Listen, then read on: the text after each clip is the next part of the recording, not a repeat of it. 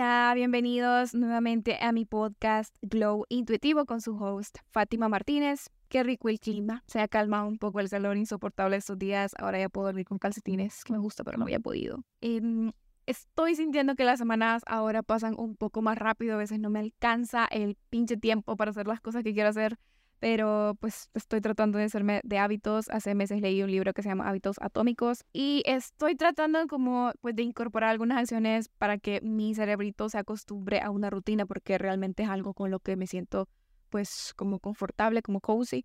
O el hecho de tener hábitos y sentir que hice cosas en ese día. Eh, y bueno, comentarles que estas rutinas y estos hábitos pues siempre trato de que vayan con una dosis de cositas que de alguna forma romanticen mi vida.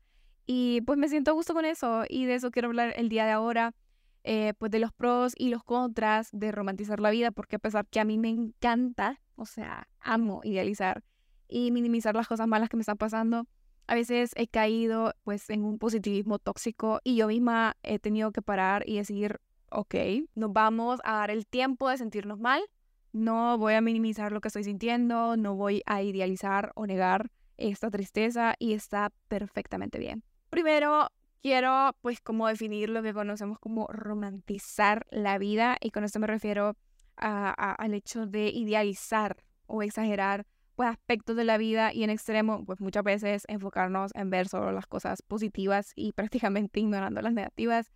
hacer cosas como dibujar, salir en una cita sola, exagerar cositas como pues tomar el sol, hacer un desayuno que sea bonito, tomar un café mientras miras el cielo, escribiendo, leyendo, meditando, etc. Y pues honestamente lo que me motivó para hacer estas cositas fue una ruptura amorosa. Creo que mis más grandes cambios como persona se han dado en mis momentos donde pues más he tocado fondo y este fue uno de ellos. Recuerdo precisamente que por, por, por esto exactamente fue que empecé a ir a terapia porque pues me considero una persona muy dependiente. De los 17 años, creo yo que he tenido novio, siempre relaciones muy largas, eh, y son bien pocas las veces en las que pues había yo estado sola. Y me di cuenta de esto y cuando corté con mi novio de alguna forma sentía que como que algo me faltaba. Y fue ahí donde yo dije, mm, no, no, no, no. tengo que sentirme bien estando soltera, tengo que sentirme completa sin absolutamente nadie más. Y sé que hay personas que pues ya saben hacerlo, o sea, tienen un apego seguro y qué bueno que pues no se dieron en la boca para aprenderlo y que tengan otro tipo de mommy y daddy issues y no este, pero pues yo tenía este problema. Fue pues donde yo comencé este proceso, empecé a ir a terapia, como dije, me concentré en leer libros, en disfrutar mi tiempo solas, en crecer como persona y creo que yo empecé a romantizar mi vida cuando pues lo ligué al hecho de amarme a mí misma, a llegar a este estereotipo de it girl estas niñas que pues no solo se enfocan en su apariencia física, sino que pues también cuidan su, su actitud, lo que proyectan otras personas, cuidan su autoestima, son inteligentes, son físicamente sanas. Y todo este proceso me ayudó mucho a disfrutar de los pequeños momentos de mi rutina diaria. Realmente este movimiento cultural se trata justamente de eso, de disfrutar de las pequeñas cosas, eh, como leer un libro, ver el cielo, dibujar, no necesariamente tienes que ir a un lugar hermoso o un restaurante o viajar, sino que puedes hacer un culto a tu vida cotidiana, a las cosas que ya tenemos. Y creo que está pues más alcance para hacerlo pues para esas niñas que realmente no viajan mucho, pues que la vida no es como esas blogueras que pues se pasan en la playa todo el tiempo o no salen mucho, pues como yo. Es más accesible hacer este tipo de cosas y creo que por eso ha tenido tanto auge este término. Para mí creo que esto fue un gran paso no solo a disfrutar mi soledad y enfocarme en cosas que me hicieran crecer, sino para disfrutar el proceso. Al famoso disfrutar del proceso. Antes pensaba mucho en cuando tenga esto me voy a sentir así, tengo que llegar a esto para ser feliz. Y pues es que el proceso es más largo. O sea, el proceso es el más largo, de hecho. Y durante todo este proceso, ¿cómo se supone que me iba a sentir? Prefiero realmente disfrutar desde ya, me siento más tranquila con eso, a disfrutar pues lo que ya tengo, a aceptarlo. Y ojo, no significa necesariamente estar de acuerdo con mi situación o sentirme satisfecha con eso, sino más bien entiendo que es lo que es en este momento y encuentro formas de lidiar con eso pues de manera saludable y constructiva, sin caer claro en, en, en una actitud pasiva, porque pues, o sea, lucho día a día para llegar donde quiero llegar pero pues todo es un proceso y hasta lograr mi objetivo no voy a desperdiciar todo este tiempo sintiéndome insuficiente. No voy a autojuzgarme de esa manera. Y es eso. Me he enfocado más en mi presente y hacer pues lo mejor que pueda con lo que tenga ahorita, que igual es maravilloso. Es otra cosa que pues he aprendido a ser más agradecida con lo que tengo, que muchas veces pues las damos por sentadas. Tengo cosas tan hermosas en mi vida como conexiones tan significativas con mi tía, con mis hermanas, mi familia tan hermosa, tengo salud, tengo tiempo. Entonces, el hecho de aceptar circunstancias y situaciones han reducido mi estrés. Muchas veces quitándome la lucha interna con algo que a veces no se puede cambiar, por ejemplo, las personas o cosas que realmente pues no están en mi control para cambiarlas.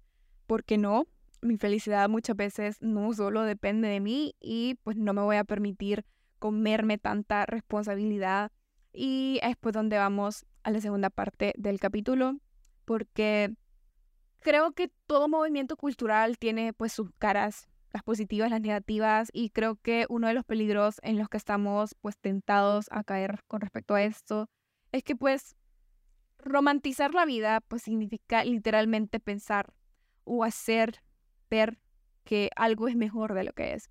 Elevar, digamos, las cosas por por encima de la realidad todo el tiempo o cada momento. Incluso tal vez eh, el que no está disfrutando, idealizando muchas veces estados depresivos como algo así como un deleite al sufrimiento y se puede llegar a ver a la sad girl, a esta sad girl como un ideal al que aspirar. Qué bonito te ves llorando, fumando, mirando la ciudad. Canciones que hablan de la sad girl eh, Lana de Rey tiene una, Bruces tiene otra.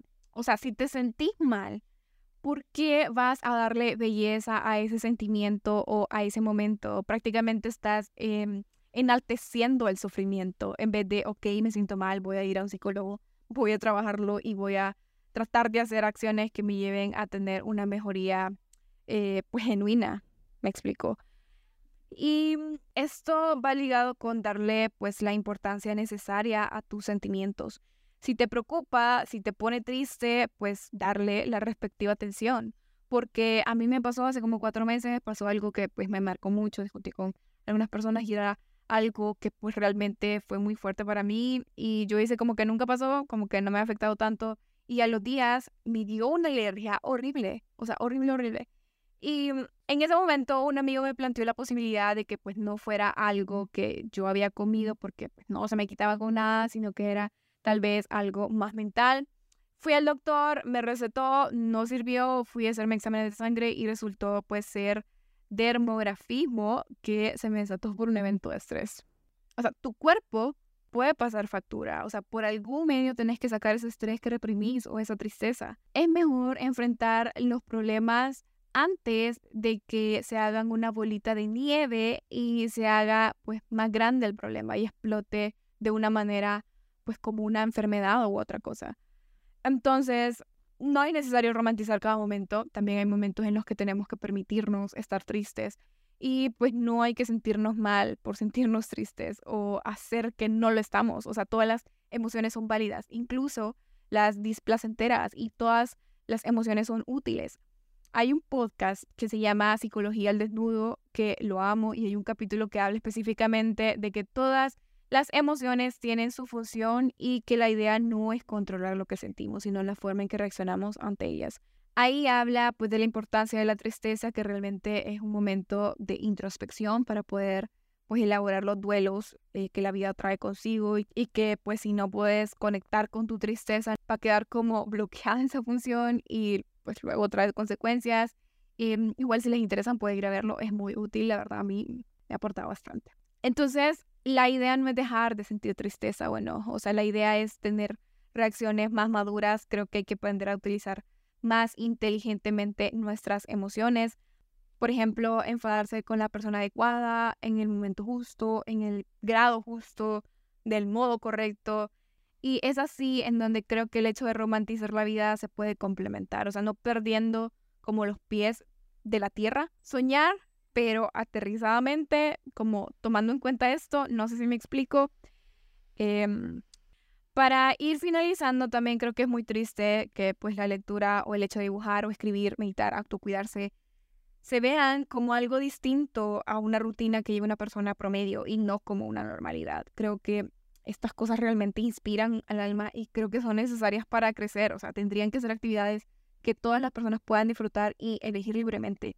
Las personas que vivimos en países tercermundistas también creo que tendríamos que exigir un ambiente en donde pues nos sintamos cuidados, o sea, como humanos, como personas, para que estas actividades en serio se puedan elegir libremente y no las puedan disfrutar solamente personas en su burbujita privilegiada, o sea, veo a mis papás y quisiera que ellos realmente pudieran tener el tiempo eh, de hacer todas estas actividades, pero tienen un trabajo de ocho horas al día, pues cinco días a la semana, a veces seis, vienen cansadísimos. Y no digo que no se pueda, pero es muchísimo más difícil. En paréntesis, tuve una media conversación con mi hermana con respecto a ese tema. Ella es más dantóloga, yo soy más utilitarista y comprendo que estos conceptos de autocuidado pueden estar ligados a hacer una sociedad más productiva, convenientemente pues para el modelo económico, pero pues mi pregunta es, por eso no me voy a cuidar, o sea, no me cuidan y de remate no me voy a cuidar yo.